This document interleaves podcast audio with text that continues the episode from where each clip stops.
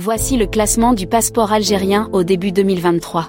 Se basant sur des données de l'Association internationale du transport aérien, le cabinet britannique Henley Partners a publié mardi son premier classement de l'année 2023 pour les passeports dans le monde.